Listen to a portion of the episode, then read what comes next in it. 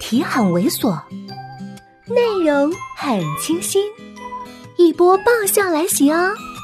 作者：金刚芭比，演播：余音。没想到肖雪也在，原来他又换了份工作，现在在离学校不远的一家保险公司做销售。看到我失魂落魄的样子，他打趣着我：“哎，怎么黑天半夜的回来了？小两口吵架了？”这句“小两口”真是讽刺的我心肝都疼。我不愿瞒他，可是事实太不堪，只是敷衍着回答：“嗯，算是吧。”他一本正经的叮嘱我：“男女冷战规则第一条，千万不要先低头。”低了这一头，以后还有千万次。我把毛巾沾了冷水铺在脸上，再说话声音都显得有些闷。放心，绝对不会。这一次不会，连第二次都没有，何来以后的千万次？此恨绵绵无绝期，要多傻逼有多傻逼。傻了第一次可能还是可爱，傻了第二次。绝对是可耻。我又开始了在寝室的宅女生活，一身行头是睡衣，一日两餐靠外卖，抱着电脑当老公。这么着一天天过着，有天起早贪黑、勤劳的跟小蜜蜂似的，肖雪终于看不过去了，一脸嫉妒的冲我咆哮：“青青，你就打算这么一点没人劲儿的就烂在这儿？”我边敲着键盘边回他：“我怎么没人劲儿了？”我这几天看了好几本虐文呢，把我给乐的，我都快笑抽了。尤其是那个那，这小说名卡在喉咙里，我这才发现，我这么如饥似渴的吸收了那么多精神食粮，都跟东流水似的从我脑海里溜走了，一个书名都没记住，真他妈干净。一时间安静，安静的很诡异。在这一片静谧声中，小雪开口了：“说吧。”是不是苏耀文找你了？我敲着键盘的手蓦然停在那里，已经不用回答了。江雪自顾自的说：“其实你回来这几天，他来学校找过你。你知道我脾气的，我是卯足了劲儿想骂他个狗血淋头的。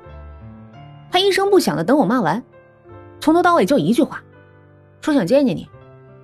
后来我就直接跟他说。”你跟别人恋爱了，现在特甜蜜的同居。我是为了报复他说这些话的。可是我说完，我看他就特别木、特别呆的站在那儿，我都觉得心软可怜。我觉得你跟宋子妍挺好的，我就一直没告诉你。可看你这几天失魂落魄的，是不是他去找你了？过了好半晌，我才反应过来，茫然的啊了一声。小雪问。哎，你知不知道你身上有种精神？什么？不撞南墙不回头。顿了顿，他又说：“错，你是那种不撞死在南墙上都不知道回头有路的死鸟。只要你选择了一条路，就算你爬着，你也能一路爬到黑。”我居然还能扯出一个笑，谢谢啊。他看着我。难得的认真表情，哎，可是亲亲，这次不一样啊！这一次不是你喜欢吃什么盖饭可以接连吃一个学期，不是你喜欢听什么歌能放整个通宵，人会变的。孙亚文以前对你好，或许以后还能对你更好，可你们不适合。我嘲弄，什么时候你还成了恋爱分析师了？他不理会我，自顾自说下去。你和苏亚文都是那种一直不肯放手，但其实并不知道自己想要什么。可宋子妍是那种确定了自己想要的，不到手就不会罢休。你和苏亚文都是草，迎风生长，可是可以摇摆。可宋子妍是棵树，你或许没察觉，可是他一直庇护着你。所以当时我怕影响你们感情。才没把苏亚文找你的事儿告诉你。说得好，很精彩。我点头表示同意。只是你弄错了一点，我，并不是宋子妍想要的。我那天，像抓根救命稻草似的问他爱不爱我，而他又是多从容、多简单的反问：“你配吗？”中国的语言博大精深，处处可借鉴。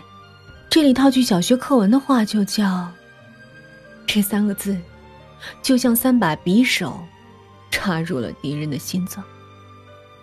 这个敌人就是我。可见，就宋子妍这棵树，芽也是扎根东北肥沃黑土，迎风招展；而我就是匍匐在贫瘠的江南盐碱地，挣扎生存。